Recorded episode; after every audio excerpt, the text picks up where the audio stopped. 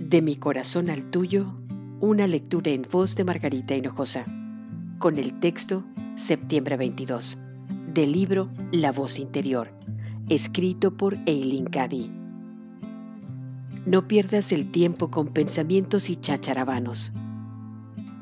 Usa cada momento del tiempo con palabras y pensamientos de amor positivos y constructivos. Date cuenta que los pensamientos que proyectas pueden ayudar u obstaculizar. Por tanto, sé dueña de tus palabras y pensamientos y no su esclava. ¿Por qué no gozar de la vida al máximo?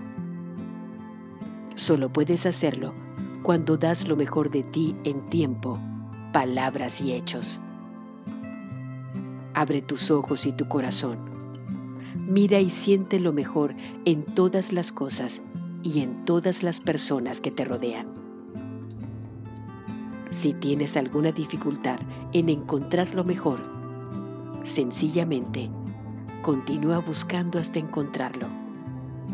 Está ahí, esperándote. Hay muchas cosas maravillosas en el mundo. ¿Por qué no tomas tiempo para concentrarte en ellas y llenar tu vida con ellas?